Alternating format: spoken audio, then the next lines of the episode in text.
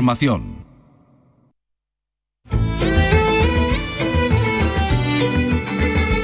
En RAI, Andalucía es cultura. Con Antonio Catón. ¿Qué tal? Buenas tardes. El Festival de Piano Ciudad de Jaén afronta la recta final. Ángel Wang de Estados Unidos, Alberto Ferro de Italia y Jeon Min Park de Corea del Sur van a optar mañana al premio en la final que se va a disputar en el Teatro Infanta Leonor de la capital, acompañados por la Filarmónica de Málaga. En Jaén, por cierto, se encuentra también el gran José Sacristán que actúa hoy en Linares y que ha recordado a su compañero Juan Diego, en cuya capilla ardiente vamos a estar en este programa. Pero hoy también es el Día de la Danza. Carlos López, buenas tardes. Buenas tardes. Y se celebra en toda la comunidad en Málaga. El Teatro Canova se recibe sobre sus tablas al premiado espectáculo Rojo Estándar. Y por otra parte, la sevillana Rocío Barriga y la granadina Laila Tafur protagonizan el ciclo de danza contemporánea Vertebración, que se va a desarrollar hoy y mañana en el Teatro de la Maestranza de Sevilla. Escucharemos estas propuestas. También les contaremos que ha echado a andar el proyecto Exploraterra en el Centro Magallanes de Sevilla. Vicky Román, buenas tardes. Hola, buenas tardes. Ya han comenzado hoy las obras de este espacio que abrirá sus puertas antes de las Navidades de este año. Exploraterra nace con el objetivo de promover y de preservar el patrimonio cultural de las principales expediciones geográficas marítimas españolas y portuguesas de la historia. Con la cartografía como protagonista, hoy también les hablamos de la criptografía porque Gibraltar acoge desde hoy la primera feria de arte NFT de Europa, es decir, obras digitales que pueden ser compradas y vendidas como cualquier otro tipo de propiedad, pero que no tienen forma tangible. 400 artistas de la criptografía de todo el mundo se reúnen en el Peñón. Estaremos en la Feria del Libro de Málaga que abre sus puertas al tiempo que le tomamos el pulso al encuentro de editores independientes que se celebra en Huelva. Comenzamos con la realización de Ángel Rodríguez, produce Elena Zahara que además hoy ha regresado a, a este redil cultural en el que tanto la apreciamos. Andalucía es cultura, con Antonio Catón.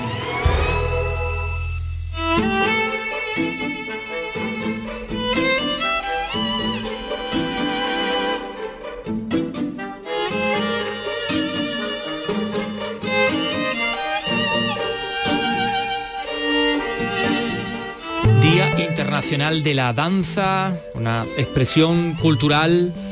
Eh, hay danza y ha habido danza, por ejemplo, en el Museo Reina Sofía ante el Guernica, lo estamos viendo en estos momentos, por ejemplo, en nuestra televisión, en Canal Sur Televisión, y hay danza en los teatros, en muchos teatros de Andalucía. Vamos a comenzar por el Teatro Cánovas de Málaga, que recibe sobre sus tablas Rojo Estándar, que es un trabajo muy premiado, un trabajo familiar de La Nórdica, que dirige Rosa Díaz y que interpretan magistralmente Darío Dumont y Greta García.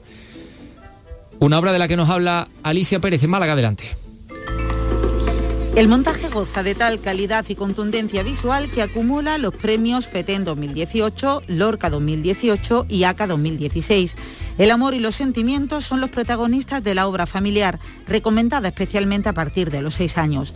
En escena, una bailarina vestida de rojo y un artista de circo vestido de blanco, Darío Dumont. Con los colores, está por un lado el rojo, que, bueno, es pieza clave en el, en el espectáculo, que representa ahí la la pasión y, esa parte más, más desenfrenada del amor y luego está la parte la parte blanca que, es todo lo opuesto no que es como la, rectitud y la y todo lo, lo, mental que hay alrededor también de, del amor y de y de vamos y de, y de las emociones. Este sábado y domingo en el teatro Cánovas.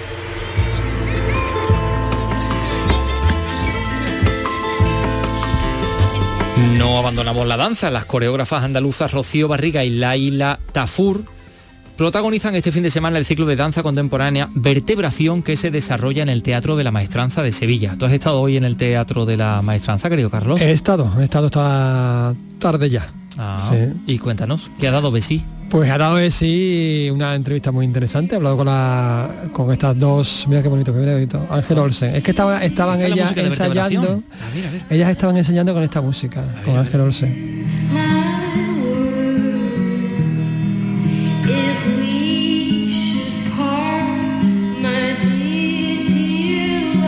Qué etéreo todo, ¿no? Qué sí, etéreo. sí, es verdad. Sí, sí. Eh, Qué evocador. eh, es evocador, te veo incluso mm, ejemplificándolo de alguna manera. eh, Sí, sí, sí, porque tú sabes que, tengo un flow endiablado. Sí. Entonces, Oye, pero volvamos a lo que nos ocupa, Volvamos, porque me han dicho que la sevillana Rocío Barriga estrena esta tarde su último montaje que es Todo esto no es tradición. ¿no? efectivamente, todo esto no es tradición y mañana será el turno de la granadina Laila, de Laila Tafur, con su pieza Carne de Canción. Hoy, como hemos dicho, he estado junto a estas dos creadoras, he podido hablar con ellas y nos van a explicar de primera mano sus propuestas.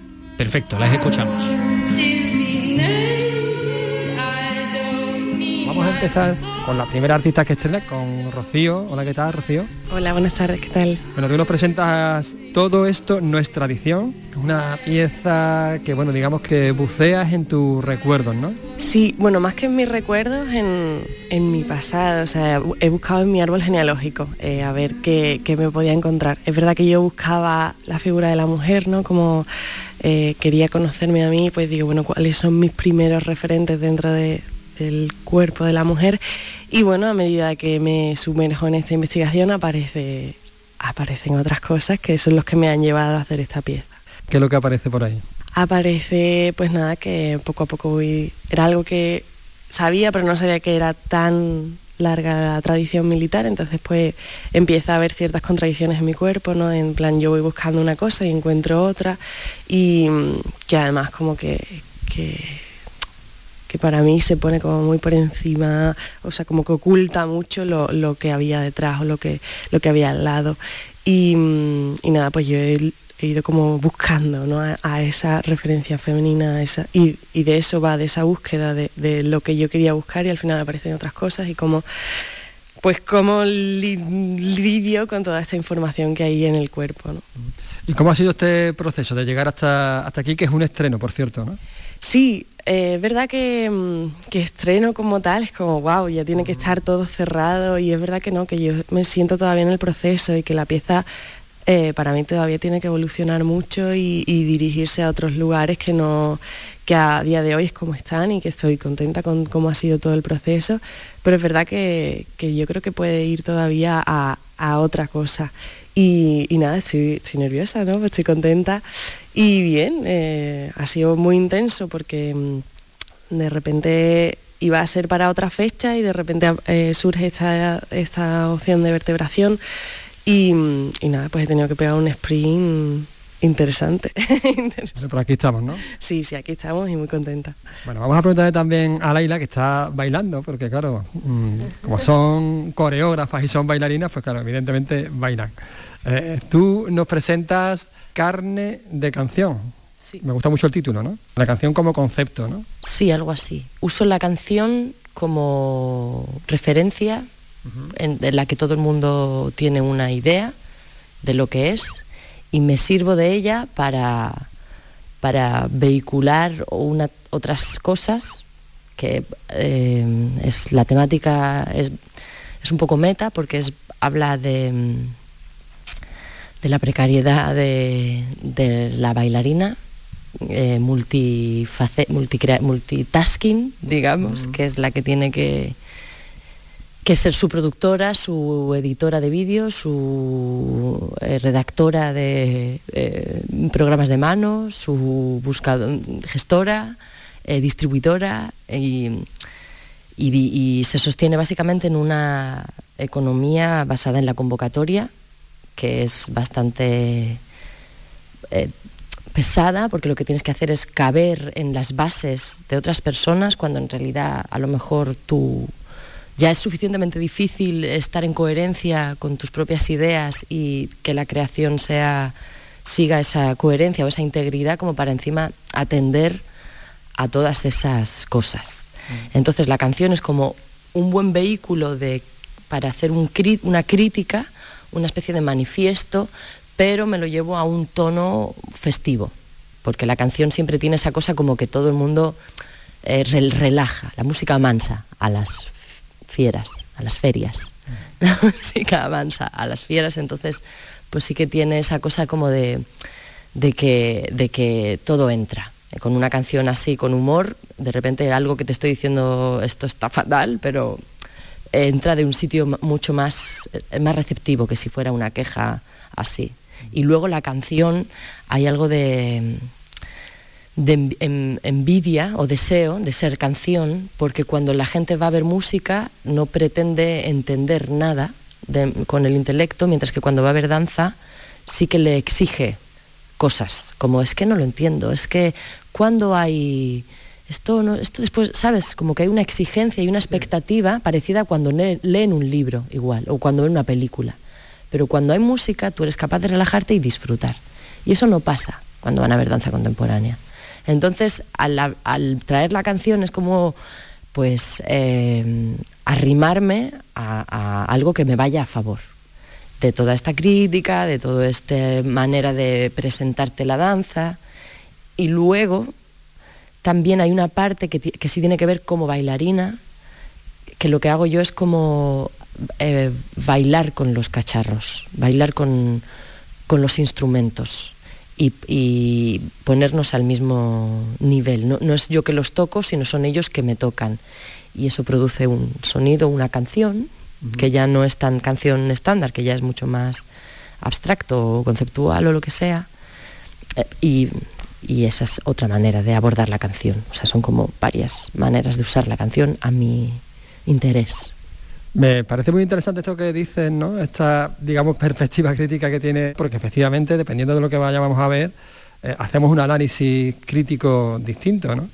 Y hoy que coincide con el Día de la Danza, no sé qué concepto tenéis de la danza aquí en Andalucía. Pues sí que es cierto que en el último tiempo igual se ha puesto un poquito más en valor. Hay como más programas educativos que llevan danza a los colegios, igual no tanto en Andalucía, que Andalucía sí que siento que está un poquito árida en respecto a la creación contemporánea en lo que se refiere a danza, pero sí que también sí reconozco que en los últimos años sí se ha puesto más en valor la danza, ya sea por, no sé, por Recuerdo, por ejemplo, este caso que no fue hace mucho, cuando mm, Beyoncé copió a una pieza de, de Ana Teresa de Kersmaker, que es como un estandarte, que yo no sé si pensaba que no se iba a dar cuenta a nadie, pero es como una señora de la danza en toda regla, que tiene su propia escuela. Entonces, eh, pues eso, claro, que, eh, que pasen esas cosas por un lado es horroroso porque estás tomando el trabajo de alguien sin nombrarlo, pero por otro lado es como que de repente se oye que hay una danza contemporánea que la hace una señora, que el Beyoncé la copia, entonces tiene que tener algún valor. Entonces, ese, todo esto lo que quiero decir es como que hay un, punto, creo que en los últimos tiempos hay como un, un poco más de alza de la danza. La danza contemporánea, que no, está, que no es comercial, siempre está un poquito ahí rezagada y no hay como mucha educación para mirar la danza.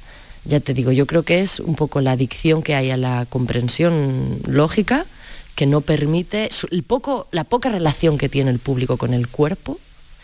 O, sea, realmente creo que es eso que no que hace que luego cuando tú veas danza estés nervioso porque no sabes qué, qué te está diciendo y en realidad es porque estamos mucho más estimuladas desde el intelecto pero y no podemos conectar con esas otras cosas que son más innombrables, más indefinidas, más silenciosas, pero por lo menos a nivel de, palabra y racionalidad. Entonces, pues hay como, en ese sentido creo que, hay mucho trabajo por hacer. Y creo que la educación es una de las, o sea, los colegios, eh, desde, desde temprana edad que entren en contacto con ese tipo de arte, aparte que creo que es eh, terapéuticamente y comunitariamente una herramienta fantásticísima.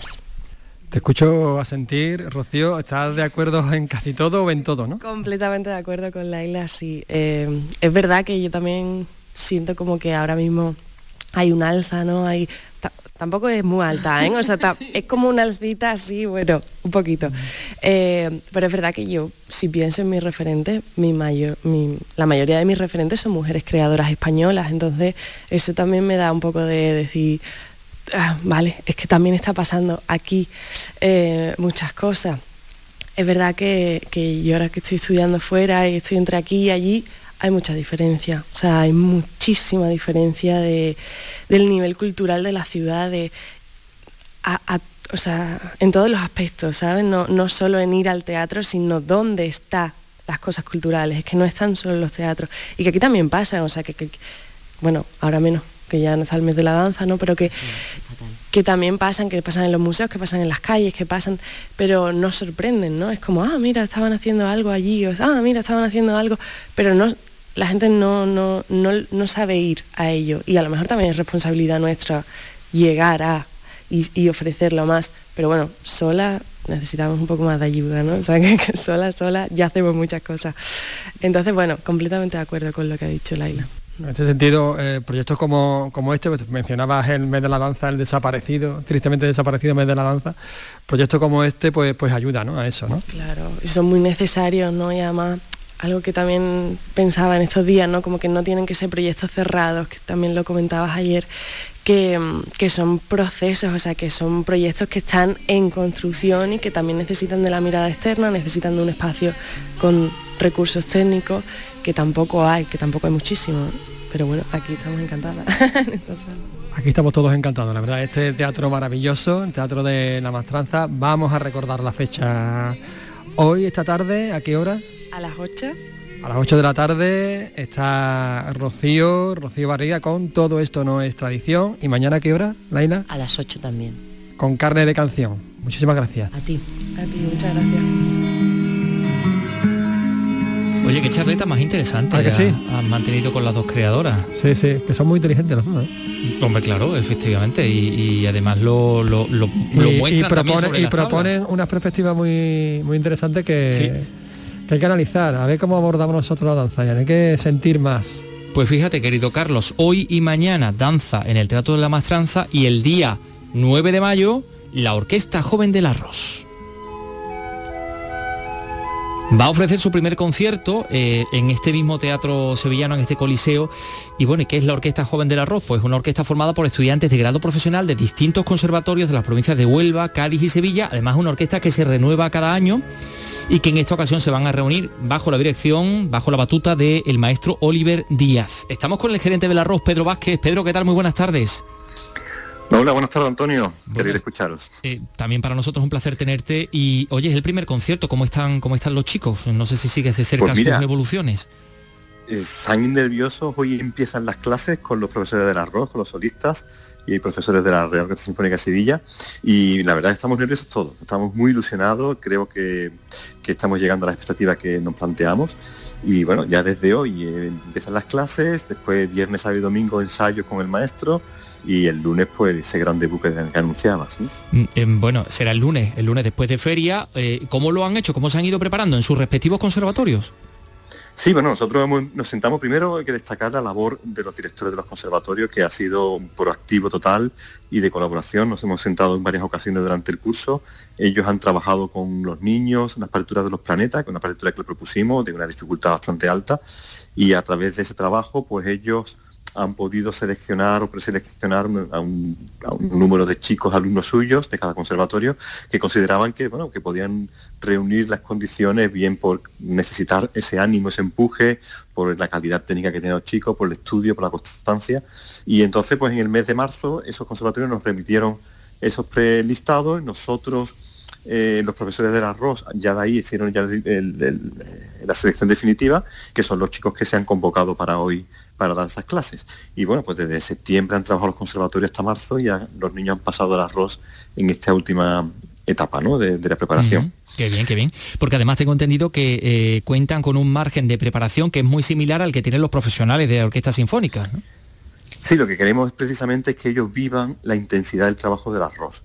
Entonces ellos van a tener eh, tres días de trabajo con, el maestro, eh, donde van a trabajar mañana y tarde por secciones, tutis, y lo que queremos es precisamente que ellos tengan ese momento de sentir un profesional, van a sentarse en las mismas sillas que los músicos del arroz, en el mismo teatro, van a trabajar eh, chicos de diferentes provincias donde van a poder intercambiar sus inquietudes, como esa plurinacionalidad que tenemos en el arroz. Entonces queremos hacer ese pequeño laboratorio del arroz que será, esperemos que a futuro nos traiga pues todas las bendiciones que, que creo que estos chicos se merecen. Bueno, esta Orquesta Joven del Arroz parte o nace de la Asociación Ross Joven, ¿no? La que hay un montón de, chicos y chicas de todos los niveles educativos de la música. Estos que van a estar en la orquesta son de los niveles ya profesionales, pero la asociación, mm, en fin, que, cuenta con chicos de todos los niveles. Claro, nosotros, eh, evidentemente, la, la primer germen de todo ha sido la asociación Ros Joven, que es una asociación que ya cuenta con 350 chicos y chicas de, de todos los niveles musicales, incluso hay gente que no son músicos, pero que son amantes y chicos menores de 30 años que vienen a los encuentros con los profesores y solistas y maestros hacemos, las masterclass y tal, y que por supuesto van a tener representación dentro de la orquesta joven, porque así debe ser, ¿no? Entonces la idea nuestra es incrementar este flujo de juventud dentro de, las instalaciones del Teatro de la Maestranza y de la Sinfónica de Sevilla y bueno, pues pertenecer a esta arroz joven pues también le trae a ellos unos descuentos muy especiales en los conciertos y acceso a este tipo de encuentros con los solistas y maestros que, nos, que tenemos invitados y poder participar por supuesto en la, en la Orquesta Joven del Arroz. Bueno, pues que sepa nuestra audiencia que se van, se están preparando ese programa, Los Planetas, Marte y Júpiter de Halls, la suite que hemos escuchado al principio de esta, de esta, de esta charla, Pierre Gint de Grieg, de Eduard Grieg y Finlandia de Jan Sibelius. Es lo que se va a poder escuchar el 9 de mayo, Teatro de la Maestranza, la Orquesta Joven del Arroz, que esto mm, puede ser un, gustazo también escuchar a, estos chicos y asistir a este, a este concierto, así que supongo que a través de la, de la web del teatro o de la propia Arroz se pueden encontrar entradas, ¿no, Pedro? Sí, sí, la página web del arroz, rosevilla.es, podemos, podéis acceder allí a la taquilla a un precio único de 12 euros, que yo creo que es una forma de apoyar a, estos chicos. Ya sé que está el patio bastante completo y está bastante, pero necesitamos ese empuje. Yo creo que, que el público debe de apreciar ese trabajo que hacen Ojo, muy importante resaltar el trabajo de los profesores de los conservatorios, que calladamente, porque nosotros al final nos pondremos, pondremos la guinda al pastel, como yo digo, ¿no? Pero mm. el trabajo callado, silente y permanente es de los profesores del conservatorio. Aquí desde la arroz queremos mm, agradecer su trabajo y que su constancia que hacen que de verdad estos chavales crezcan. Nosotros queremos ser una herramienta para que ellos puedan tener algo más de incentivo, pero esos profesores, la sinergia entre profesores del arroz y los profesores de los conservatorios para mí es fundamental y creo que vamos a ver el resultado el mm. próximo lunes día 9. Y ojalá algunos de ellos, de estos chicos, pues dentro de unos años estén en la ROS o en cualquier otra orquesta sinfónica de, Andalucía, digo de Andalucía porque eso será señal de que no se tienen que mover de, casa o del mundo por si quieren completar su formación, ¿no? Pues Pedro, muchas gracias, que el 9 de mayo nos vemos en el Teatro de la Maestranza con la Orquesta Joven de la ROS. Un abrazo. Muchas gracias, Antonio, un abrazo muy grande.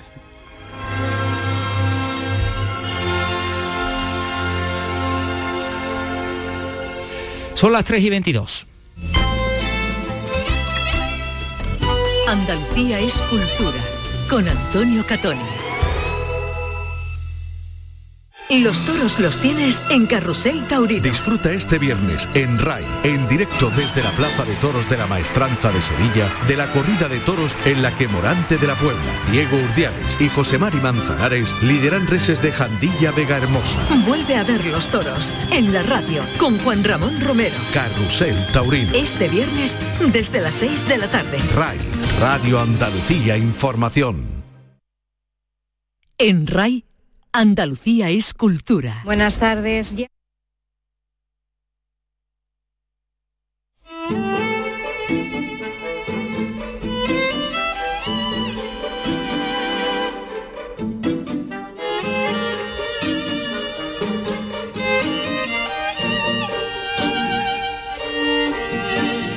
Ha sido emotiva la despedida al actor de Bormujo Juan Diego en el Teatro Español de Madrid, en esa plaza de Santana, en el barrio de las Letras, bueno, la plaza que está presidida por, por otro grande de nuestro teatro como es Federico García Lorca.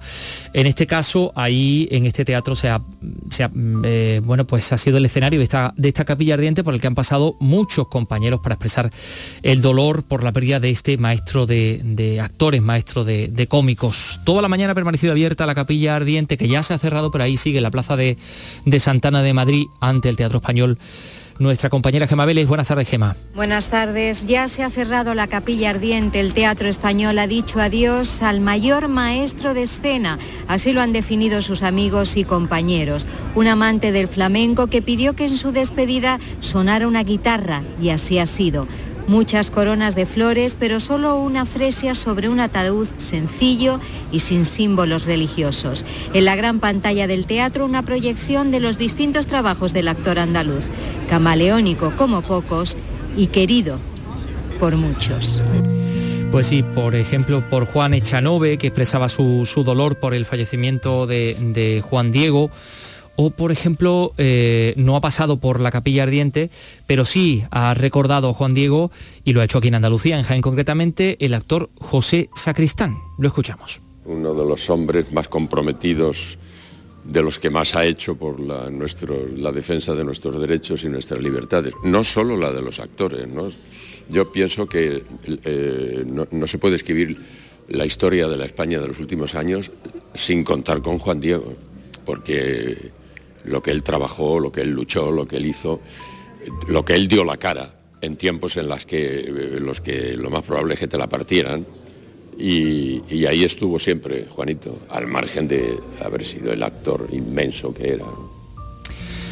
¿Y qué hace José Sacristán aquí en, Andalucía? ¿Qué hace en Jaén? Bueno, pues que este fin de semana va a actuar en Linares y hacía estas declaraciones en Carboneros, una de las nuevas poblaciones, ya saben ustedes, donde el patronato de la Fundación Lumier y el ayuntamiento de esta localidad le han entregado un galardón, el galardón Olivo Solidario, el aceite de la vida, que es un proyecto de apadrinamiento de olivos centenarios con el fin de captar fondos para eh, financiar a diferentes ONG. ¿no? Se le ofrece a gente así eh, digamos, relevante que apadrinen un olivo y ese fondo o ese dinero pues va a, una ONG. Desde ahora, por tanto, Sacristán pues, se une a esta nómina prestigiosa tras recoger el galardón en reconocimiento a la gran labor solidaria y social que ha realizado durante toda su vida. Y además es que él nos ha contado aquí que, bueno, que esto de los olivos lo conoce hace ya muchísimo tiempo.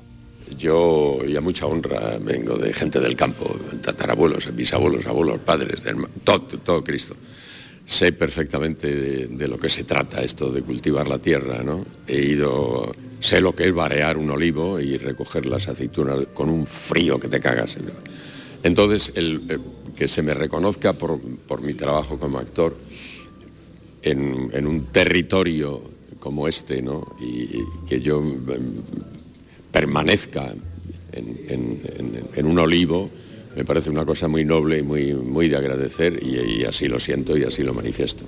Pues las palabras del último Goya de Honor, José Sacristán, eh, que está, como decimos, este fin de semana aquí en Andalucía, que actúa en El Linares. Vamos con otra cosa, con Exploraterra. Porque en Sevilla hoy han comenzado las obras del que será este espacio un centro cultural a los pies de la Torre del Oro, en la orilla del Guadalquivir, centrado en el legado de las grandes expediciones marítimas. Un espacio en el que van a tener cabida exposiciones sobre la herencia de aquellas exploraciones, pero un espacio que también mira al presente y al futuro. Bueno, Vicky Román ha ido, no sé si ha habido una especie de comienzo de las obras, digamos, simbólico o algo. Bueno, los obras estaban ya trabajando, la ah, maquinaria de hecho se escucha, ¿no? De fondo a las declaraciones que, se han hecho, ¿no? Lo que era, bueno, lo que se trataba era de, presentar ese comienzo, como decimos, de, de, las obras en este nuevo espacio cultural que, bueno, es fruto de la colaboración, además, público-privada, está auspiciado por la Fundación Nao Victoria y forma parte de un proyecto transfronterizo entre España y Portugal en el que bueno, se va a invertir 6 millones de euros y en el que participan eh, el Ayuntamiento Hispalense y también la Consejería de Cultura. Su titular, Patricia del Pozo, destacaba pues, la importancia que tiene este nuevo espacio, eh, que este nuevo espacio va a tener para, para la ciudad y, bueno, y para el resto de Andalucía. Este centro de interpretación será junto, o que está aquí, ¿no? A pie de Guadalquivir, este río que ha visto tanta historia, que ha sido cauce y paso de tantas civilizaciones, pues aquí junto a nuestra Torre del Oro, más atrás las Atarazanas, gran testigo también de nuestra historia, estoy convencida que se va a convertir en un círculo permanente, imbatible, de atractivo histórico, cultural y turístico para nuestra tierra. Bueno, están trabajando, como decíamos los obreros, ahora mismo lo que está es vallado lo que sería el perímetro, está con, unas vallas metálicas, bueno, es totalmente opacas, ¿no? No se ve que están, que están dentro. Y de hecho, bueno, el suelo es el cemento, ¿no? Vivo lo que, lo que viene eh, de piso y lo que se ha hecho, bueno, es ese acto, ¿no? En el que han intervenido pues la consejera y después hemos escuchado también el presidente de la Fundación Nao Victoria, eh, ante unos carteles donde, bueno, se podía ver cómo quedaría, ¿no? Una vez que esté concluida ya, ya la obra, que además, por lo visto, va a ser, va a ser rápido. Bueno, los 2.000 metros cuadrados de este espacio se van a, van a dedicar una gran parte de su superficie a las exposiciones, sobre todo a las exposiciones temporales, aunque también va a contar con una muestra permanente. Y todo va a estar centrado en divulgar esa herencia común que decíamos tan ligada a las grandes exploraciones marítimas protagonizadas por España y Portugal en los siglos XV al XVII. Unas exploraciones que cambiaron el curso de la historia y que dotaron a estos territorios ya a partir de ahí de un especial vínculo cultural, etnográfico e histórico y que bueno llega incluso hasta nuestros días porque hoy día también sigue habiendo exploradores, aunque sea de, otra forma, ¿no? Eh, como señalaba el presidente de la Fundación No Victoria, José Fernández de Cabo. Queremos hacer una lectura eh, sin complejo y con orgullo de Andalucía, de esa Andalucía de origen y destino de grandes exploraciones, esa Sevilla que era la Cabo Cañaveral de la época, cómo de aquí salían los cohetes que iban a llegar a la Luna, cómo el conocimiento que venía de esas expediciones desde Sevilla, desde Andalucía, surgía después por toda Europa por qué venía aquí la inversión, por qué estaba aquí el riesgo, por qué estaban aquí los mejores profesionales. Creo que tiene una clave eso actual importante y eso es lo que queremos aquí en estos 2.000 metros cuadrados, que ahora empezamos de obra. Habrá espacio cultural, habrá espacio turístico, habrá un espacio reservado a la investigación con una biblioteca amplísima Queremos que sea un punto de encuentro también de exploradores, de exploradores actuales, de tanto el que sube a la montaña como el que cruza nado al estrecho, como el que navega en solitario. Creemos que es un sitio donde nosotros decimos que son loquitos, esa, esa gente que da la vida por cosas diferentes se puede encontrar en este espacio y reconocerle, reconocerle esos grandes méritos. Es una idea, ¿verdad? A priori pues, bastante, bastante, bastante buena y está previsto, como decía, que, esté finalizado pronto. Decían que antes de las Navidades. Bueno, el espacio Exploraterra antes de las Navidades de este año 2022 estará terminado, finalizado, esperamos, y esperamos también que esté en funcionamiento Em, y que de esta manera pues Andalucía y, Sevilla en concreto se convierta en, otro cabo cañaveral un eh, claro un cabo cañaveral un lugar de referencia para las grandes expediciones marítimas de España y Portugal. Es, por tanto un proyecto también internacional. Y esto es fantástico. Pues eh, claro todas esas exploraciones marítimas em, que están evidentemente relacionadas con el trabajo de la cartografía, los descubrimientos que además había en Sevilla el padrón real, que era ese mapa de todo lo descubierto. Si tú querías ir a Filipinas, te pedías allí una copia, te daban tu copia, te tenías que comprometer. claro, exactamente. pero te tenías que comprometer a que si te pillaban los, te cogían los piratas o te cogían una potencia extranjera, a destruir ah. tu, trocito de mapa. Eso se te entregaba aquí en la casa de la contratación. Bueno, pues em, la cartografía, como decimos, también es, eh, es pertinente hablar de ello porque hoy se ha colocado una placa conmemorativa en una calle de Jaén Capital, en el lugar donde nació hace ahora 200 años uno de los cartógrafos más prestigiosos que, hemos tenido en nuestro país, Francisco Coello. Se ha iniciado un programa de actos que durante todo el año va a recordar su importantísima obra. Así habla de él el subdirector del Instituto de Estadística y Cartografía de Andalucía, Agustín Villar. Lo que queremos es ensalzar la figura de un ingeniero militar y cartógrafo que fue el que puso las bases de la cartografía moderna. La cartografía además está muy relacionada con esta ciudad, no solo por el nacimiento de este precursor de la cartografía, sino también por la importancia que la Universidad de Jaén le da a los estudios de geomática y de topografía que están en su, en su plan de estudio y en su currículum. Por eso el rector de la Universidad de Jaén, Juan Gómez, también se refería a Francisco Coello en estos términos.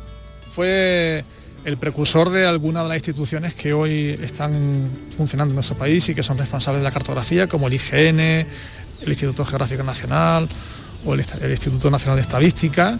Él fue precursor de todo este tipo de iniciativas, él transformó de alguna forma el modelo de organización de la cartografía en nuestro país y luego además fue autor de algunas obras enormemente emblemáticas, por ejemplo el Atlas de España y de sus posesiones de ultramar, es una obra de referencia, fue seguramente eh, la obra cartográfica más importante sobre nuestro país y bueno, pues en ese sentido él fue un eh, innovador.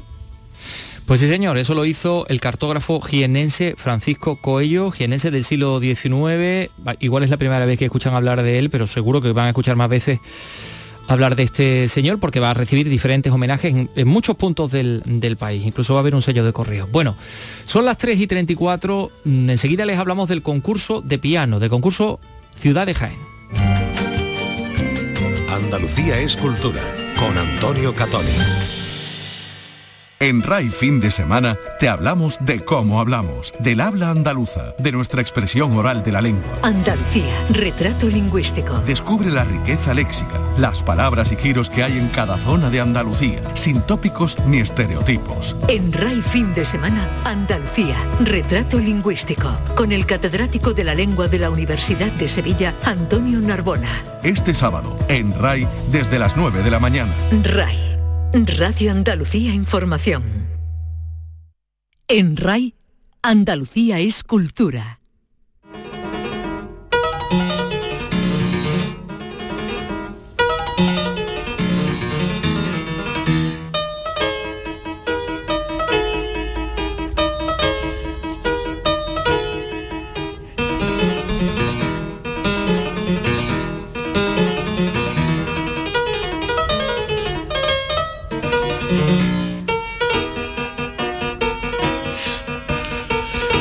Qué, maravilla, cómo, cómo suena este, este piano.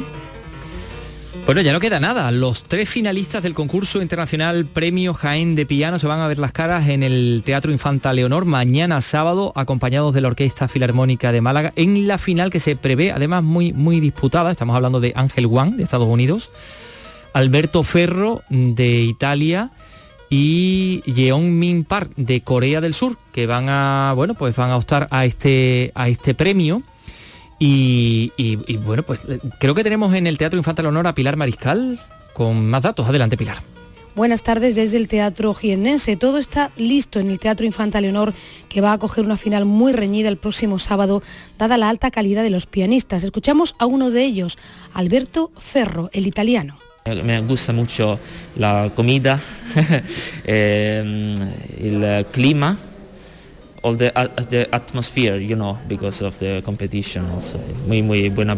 Son dos hombres y una mujer, los finalistas del Premio Internacional Jaén de Piano procedentes de Estados Unidos, de Italia y de Corea del Sur. Han llegado a la final y el próximo sábado harán sus interpretaciones junto a la Orquesta Filarmónica de Málaga en un concierto que se va a desarrollar en este Teatro Infanta Leonor.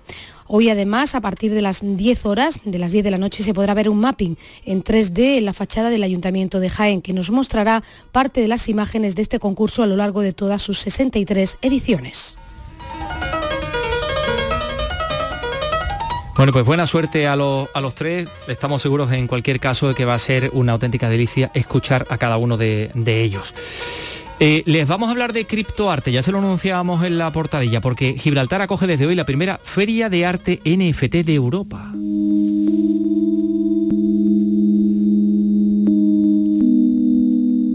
Estamos hablando de obras digitales que pueden ser compradas y vendidas eh, como cualquier otro tipo de, de cosa, como cualquier otro tipo de propiedad, pero estamos hablando de obras que no tienen forma tangible. 400 artistas de esta mm, modalidad de la criptografía de todo el mundo se van a dar cita hasta el próximo miércoles en esta muestra que, por cierto, organiza un, linense, linense de, de la línea de la Concepción. En el campo de Gibraltar nos lo cuenta Susana Torrejón. En la feria podrá verse toda una galería de arte físico y digital y se podrá pujar para conseguir obras de más de una veintena de artistas de renombre mundial. Está organizada por la empresa Wise que dirige el linense Carlos Creus. Hay como 400 artistas, ya en la plataforma hay unos 60 millones de euros de, de cuadros y de pinturas y de música ya introducido y eso está creciendo exponencialmente. La de este año será la primera feria de arte digital en Gibraltar, una edición que pretende consolidarse como cita anual. Bueno, pues les vamos a poner un ejemplo de esto de las NFT, de las obras de arte digitales. Porque precisamente la Fundación Casa de Alba presentaba esta semana en el Palacio Beliria en Madrid una obra de arte digital en 3D que va a ser expuesta durante tres años en museos de todo el mundo y es una, una obra, bueno, mm, basada o que recoge, que reproduce en 3D los memoriales de Colón a los Reyes Católicos que pertenece a la Fundación Casa de Alba, ¿no? Es un. eh, tiene forma de vídeo, de vídeo digital, de algo más de tres minutos, y además saca a la luz una carta de Colón tasada en 100 millones de euros. A ver, Gema Vélez nos da más detalle. Este Nefti, que muestra lo que vivió Colón durante sus primeros viajes a América, es el más largo que se ha hecho hasta ahora. Su autor, Pedro Sandoval, se ha inspirado en la carta de Colón perteneciente a la Casa de Alba que emitió a los reyes católicos. Así cuenta la historia de Colón en el metaverso y en 3D, una nueva forma de acceder al arte que no se puede vender. Pedro Sandoval. Creo que vamos a cambiar un poco la percepción de lo que es eh, la realidad que conocemos ahora y vamos a entrar en una realidad totalmente diferente. El Nefti se verá íntegro en el próximo foro de Davos que se celebra el 25 de mayo.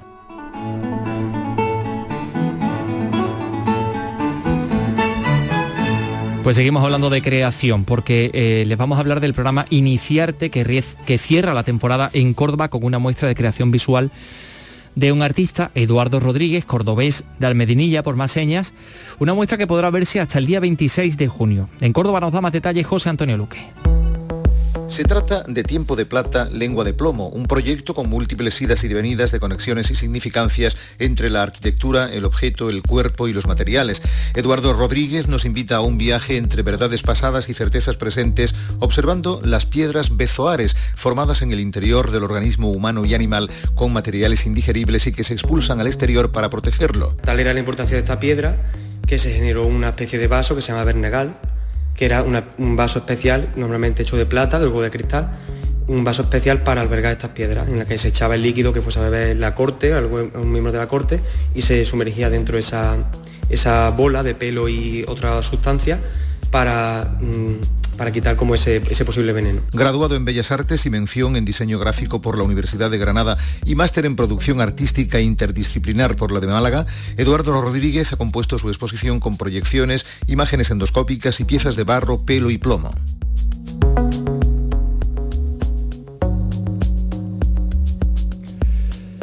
Quedan 19 minutos para las 4 de la tarde. En RAI, Andalucía es cultura. Come con la radio. Disfruta de la radio y de la cocina con un programa delicioso, fresco como una lechuga, con una música sorprendente, con recetas de la abuela y con tendencias gastronómicas de lo más fashion para comérselo. Comparte mesa con Ray y con Come y Calla. Los domingos a las 3 de la tarde. Con López y Aguinaga. Ray, Radio Andalucía Información. En Ray Andalucía es cultura.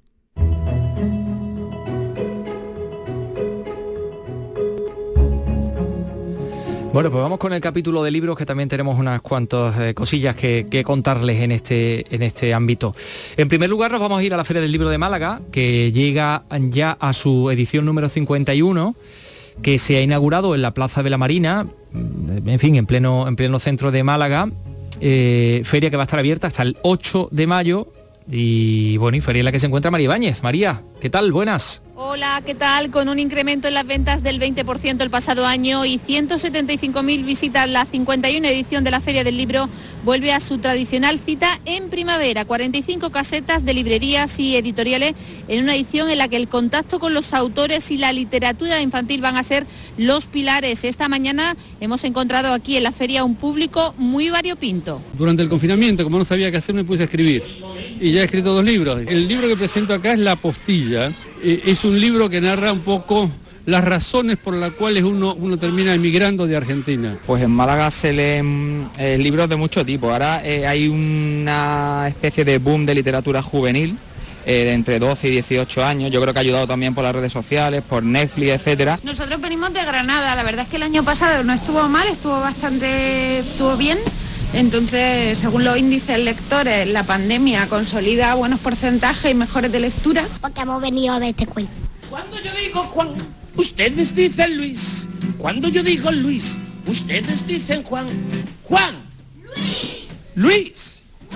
Esta tarde a las 6 será el pregón que correrá a cargo del escritor catalán Alejandro Palomas. Tendrá lugar en el restaurado de la universidad, muy cerquita de aquí de la Plaza de la Marina. A partir de ahí arrancarán 10 días de actividades y encuentros de autores con sus lectores. Estarán entre ellos el periodista Vicente Payés, la reconocida novelista Julia Navarro, el actor y también escritor de cuatro novelas Pablo Rivero y el talento de la tierra malagueña quedará representado entre otras por la autora Cherry Chick. Gracias, María Ibáñez. Eh, desde la Plaza de la Marina, por cierto, ya conocemos cómo va a ser la Feria del Libro de Granada, que volverá, eh, que vuelve a sus fechas habituales de primavera, crece respecto a la del año pasado. En esta edición va a haber eh, edición número 40, por cierto, va a haber unas 80 casetas, más de 470 actividades en 30 espacios repartidos por toda la ciudad. Y a todo esto, esta misma tarde comienza en Punta Umbría, en Huelva, un encuentro internacional de editores independientes, Edita. Está prevista la asistencia de, bueno, pues casi 100 participantes. La mayoría, eh, Vicky, de los editores son, son mujeres, la, la- la grandísima mayoría de los editores independientes. Sí, sí, sí, sí, el mundo editorial eh, es bastante femenino últimamente, Sí, sí, sí. vale. Se ha notado el incremento. Pues mira, nos va a contar esta información Sonia Vela. Adelante, Sonia. Hasta Punta Umbría llegan este fin de semana responsables de 32 editoriales de 10 países diferentes, entre ellos Brasil, Estados Unidos, México, Polonia y Portugal. El concejal de Cultura del Ayuntamiento Punta Umbrieño, Luis Manuel Alfonso. distintas exposiciones, el- en la propia exposición de, las ediciones de las editoriales, luego pues todas la- las presentaciones literarias, los recitales, las performances en distintos lugares como el propio teatro, salas de exposiciones, en algunos locales de y bares nocturnos. Desde este viernes y hasta el domingo, en el Teatro del Mar de Punta Umbría va a haber 26 horas de programación cultural con recitales poéticos, presentaciones editoriales, conferencias y exposiciones. Punta Umbría. Por cierto, no hemos comentado en este programa el nombre del ganador del decimosegundo Premio Iberoamericano de Poesía Hermanos Machado, que se fallaba esta misma semana, Antonio Jiménez Millán. Ha ganado este premio, eh, este escritor gra- granadino, este poeta granadino, proclamado ganador de este premio eh, por la obra titulada Noche en París. Es un galardón que concede el Ayuntamiento de Sevilla a través del Instituto de Artes y Cultura, a través del ICAS en colaboración con la Fundación José Manuel Lara, que es la entidad que edita la obra ganadora. La vamos a poder ver en la colección Bandaria de Poesía y es un premio dotado con 4.000 euros en el que se incluye además la publicación de, la obra, como decimos, por, esta entidad. Eh, ha sido premiada Noche en París, este texto de Antonio Jiménez Millán. eh, entre las 19 mm, obras finalistas se presentaron 502 y, y bueno, pues eh, en palabras de los miembros del jurado, se le concede a un excelente poemario que destaca por su variedad formal, por su dicción depurada, sobria y elegante, por la manera íntima y evocadora de rendir homenaje a los amigos fallecidos o los escritores y músicos de un imaginario sentimental que es invocado no con nostalgia, sino como una forma de resistencia ante la muerte. Noche en París, Antonio Jiménez Millán. Vamos con música. Esto va a pasar hoy. No tengas miedo de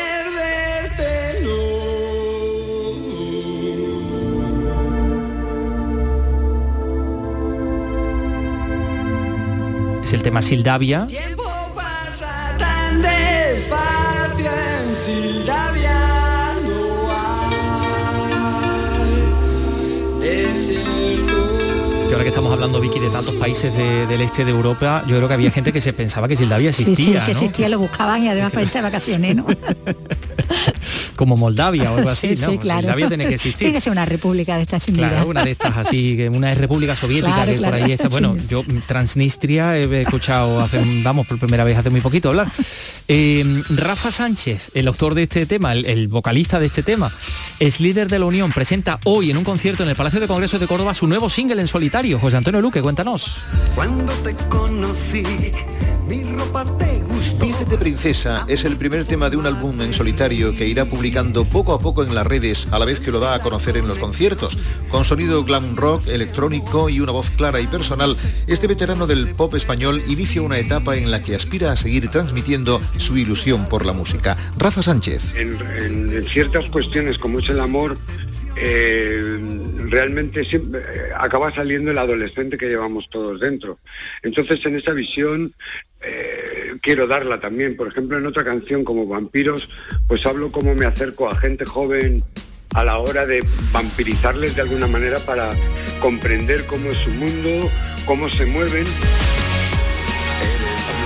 Y en el concierto de Córdoba tampoco faltarán temas clásicos de la Unión como Lobo Hombre en París, dedicado especialmente al fallecido guitarrista del grupo Mario Martín. No quiero tu sangre, solo con poder tu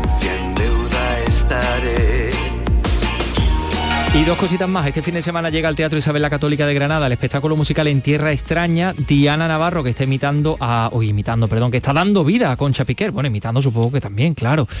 Eh, es un espectáculo escrito y dirigido por Juan Carlos Rubio, que narra un encuentro ficticio entre Concha Piquer, Rafael de León y García Lorca en la España del 36. A ver, Noemí Fernández, cuéntanos. apoyé en el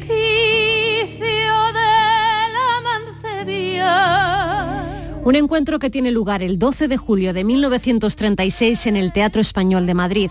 Allí Concha Piquer ensaya su nuevo concierto. A pocos metros ocurre un acontecimiento que cambiará la historia de España, el asesinato del teniente José del Castillo.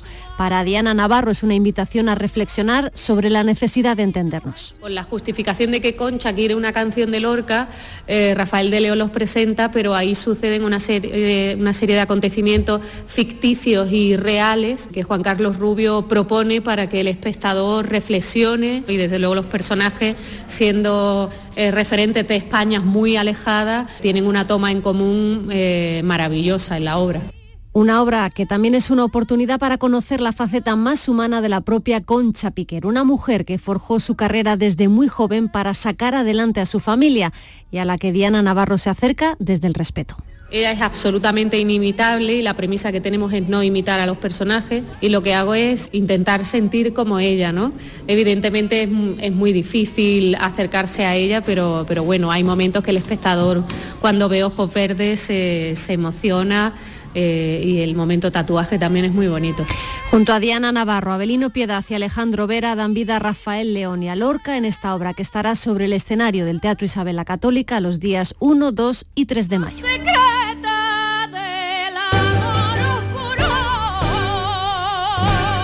Que ver que la... Ay, Vamos a dejarla que termine, vamos a dejar a Diana Navarro que termine, que ella misma ha hablado de lo del tema de, hay que Sí, ver, un- un, lapsus mío, pues ha servido, eh, ha venido bien, ¿no? Porque ella ha hablado también de la, de la imitación o no de, de un artista mm, tan grande como, como Concha Piquer, claro. Bueno, pues eh, mm, vemos por aquí pululando a Paco Gómez Ayas, eso es señal de que esta noche tenemos un peliculón en Andalucía Televisión. Eh, em, por ahí lo vemos asomar por los ojos de buey de los estudios de, Canal Sur Radio, presto para entrar, pero antes les vamos a dar solo una noticia. Aquí donde me ves. Porque eh, el espectáculo Mujeres Cantan a Rocío Jurado, que se va a desarrollar por el 30 aniversario de la Expo del 92, el día 11 en el Cartuja Center City de Sevilla, bueno, pues ya conocemos todos los nombres que van a participar. Marta Sánchez, María Toledo, Rosa López, Anabel Dueñas, María Terremoto, Lola Vendetta, Esperanza Fernández, Pasión Vega, Argentina, Lorena Gómez, tomo aire. Robin Torres, Rocco, Sara Sánchez y María Carrasco. Pero es que además se suman a la cita Genara Cortés, Felipa del Moreno y la Fabi, que van a estar acompañadas por Jorge Pardo y Manuel Valencia. Así que esto pinta fantásticamente bien. Sí, sí, sí, sí. Y ahora que ya está en su, perfectamente aposentado Paco Gómez Ayas, tenemos esto. Cine clásico en nuestra televisión. Una película de serie B que ha acabado convertida en una cinta de culto, El demonio de las armas. Magnífica pistola. Gracias. Es inglesa, ¿verdad? Así es. ¿Dónde está actuando? En el Festival de Rodeo Cheyenne. El resto vendrán dentro de un momento. Yo me he adelantado un poco. ¿Actuarán aquí? No. Bueno, aquí tienen un buen público. Con tres entradas solucionado el problema policial. La pistola que lleva es muy bonita. Oh, lo siento, no dejo que nadie la maneje. Maté a un hombre el año pasado. ¿Disparó el primero? Sí, pero no fue divertido verle caer al suelo. Fue una suerte que fallara el primer disparo. ¡Rápido! Vámonos. Bueno, todo eso estaba haciendo una maniobra de distracción porque ahí se estaba cometiendo un atraco y ahí están hablando de las armas, de esa fascinación por las armas que, bueno, que tendrían los protagonistas, esa parejita protagonista un poco también precedentes casi de los Bonnie and Clyde eh, y de la que son los protagonistas, como decimos, de esta película, El demonio de las armas. Eh, Paco Gómez Tallas, hola, ¿qué tal? Muy buenas. Hola, ¿qué hay? bueno, es una, una película del año 1950 con guion de, de Dalton Trumbo, entre otros, ¿no? Sí, fue una de las, que, de las primeras que empiezan a distribuirse sin poder decir que, el guion era de Trumbo. Y Trumbo pasa pues de ser un, guionista a sueldo de Metro Goldwyn Mayer y de mm, poder hacer un guion cada año, cada dos años porque estaba muy bien considerado y muy bien pagado y trabajarlo pues a, trabajar casi como mm, hacer las películas como rosquillas, vamos, porque no le pagan lo mismo, son productoras mucho más pequeñas y él para colmo pues ha perdido todo su nombre porque de hecho no, no puede no puede firmar con, él. Es serie B pero se ha considerado una película después de culto, ¿no? Esta sí, ayer, hablábamos de que no era precisamente lo, ah, la película que podíamos ver, la del diabólico señor Bento, de, de, mm, de serie B, pero esta sí, esta es una película con actores muy poco conocidos, una película con un formato, eh, o sea, con una duración muy pequeña y una película de 90 minutos, grandes medios. Y sí, está, estaba concebida un poco como complemento del programa. Pero es cierto que con el paso del tiempo... Ha ganado. Mm, eh, las sucesivos, los sucesivos estudios, las revalorizaciones, los ensayos y las monografías que se han hecho sobre cine negro, eh, bueno, pues esto es una pieza espléndida dentro del género y y, fuera del género, es decir, El, demonio de las armas eh, es una película mm, que está considerada eso como una de las cumbres para ver la, evolución de, ese género de películas de delincuentes, de detectives. y de parejas así jóvenes. Y de parejas jóvenes fascinadas por, las armas, que yo creo que te digo que es antecedente. Por estar al otro lado de la ley. bueno, decíamos de Bonnie and Clyde, pero no sé, de asesinos natos, de otras muchas, ¿no? Efectivamente, sí, está muy bien traído lo de Bonnie and Clyde, porque realmente eh, ya eh, la, eh, la, segunda película que hace Frisland en Hollywood, solo se vive una vez con, con Harry Fonda y Sylvia Sidney, ya tenía un poco como eh, eh, el recuerdo ¿no? de, los personajes que fueron Bonnie and Clyde, que además acababan de mm, darles muerte. en la, policía, real. Y luego la primera película de Nicolas Rey, que aquí se llamó Los Amantes de la Noche, que eran Farley Granger y, no me acuerdo ahora la chica quién era, eh, también, tenía ese recuerdo, ¿no? o sea que, la, la figura... El posterior, luego sí, la, figura de esas de Bonnie and Clyde está muy presente en esta película y en muchas otras, sí, sobre todo la de jóvenes delincuentes. Y esta además pues trae la carga esa psicológica, ¿no? De, es que a los chicos estos, particularmente a ella, le, gustan demasiado las armas. Sí, además ella no solamente le pone, sino que además es de gatillo fácil, más que él, porque él se contiene un poco más. Ella es bueno, aquí es fan fatal total, de hecho arrastra todavía más al personaje masculino. Sí, esto también lo hablábamos ayer del cambio de los de los mm, títulos, ¿no? Sí, porque el título eh, original hace referencia a esa fuerza que tiene el personaje femenino. Es algo así como el mal es la chica, o la hembra o la muerte, ¿no? La muerte, de la muerte. Sí, era, la, chica, era la mujer, ¿no? Era y de todas maneras ese título tampoco gustó mucho en Estados Unidos y se lo cambiaron pronto. Por Guy Crazy, ¿no? Sí, que fue el que, que venía en la... Locos por las armas. exactamente, que es el que venía en los, en los carteles, ¿no? Eh, porque bueno, esto también tiene su parte de... Bueno, también de rumor, porque también ellos van atracando diferentes bancos eh, por diferentes ciudades, ¿no? Se van moviendo también en, eh, en coche y bueno, y se va viendo esa, esa relación, ¿no? Y cómo la parte dominante la, ejerce ella, ¿no? La, la, la chica de la, de, de, la pareja. Eh, una película de el director Joseph Luis, ¿no? Sí. Sí, luego tenemos por aquí otra que, se llama, bueno, por aquí quiero decir, en, las que eh, la cadena Andalucía Televisión, que es en las películas que recomendamos, son todas eh, que se ven por esta cadena y, hoy, por ejemplo, pues este demonio de las armas se podrá ver un poco antes de las 11 de la noche. Había otra que era Agente Especial, ¿no? Que era mm, también muy interesante muy buena, muy conseguida. La verdad es que sí que era un director, no es que tuviera grandes oportunidades, porque ya digo que se movía en un cine eh, de, bajos presupuestos, sin estrellas relevantes, sin apenas consideración. Pero, sí lo sabía hacer con gran profesionalidad y en fin, las películas son muy interesantes. Ahí veo en el, elenco a Ruth Tamblin también, el ah, pequeño de, los, siete hermanos, ¿no? De, de los musicales. Que luego también es un personaje, me parece, en West Side Story, creo que estaba Pues bueno, no en todo en la vida es dar saltos. Claro, claro. Aquí, Se movió también por otro género. Aquí el pobre eh, hombre. Sí, porque lo tenemos asociado con la imagen del bailarín pispireto, ¿no? Pero... viendo que no le daban lo que más él ha destacado siempre, pues bueno, aquí lo tienes en otra, en otra faceta bien diferente. Es que nos gusta sacar así curiosidades siempre en las películas. Bueno, pues ya hasta la semana que viene que tendremos más cine. Hasta la semana que viene. En RAI, Andalucía es cultura.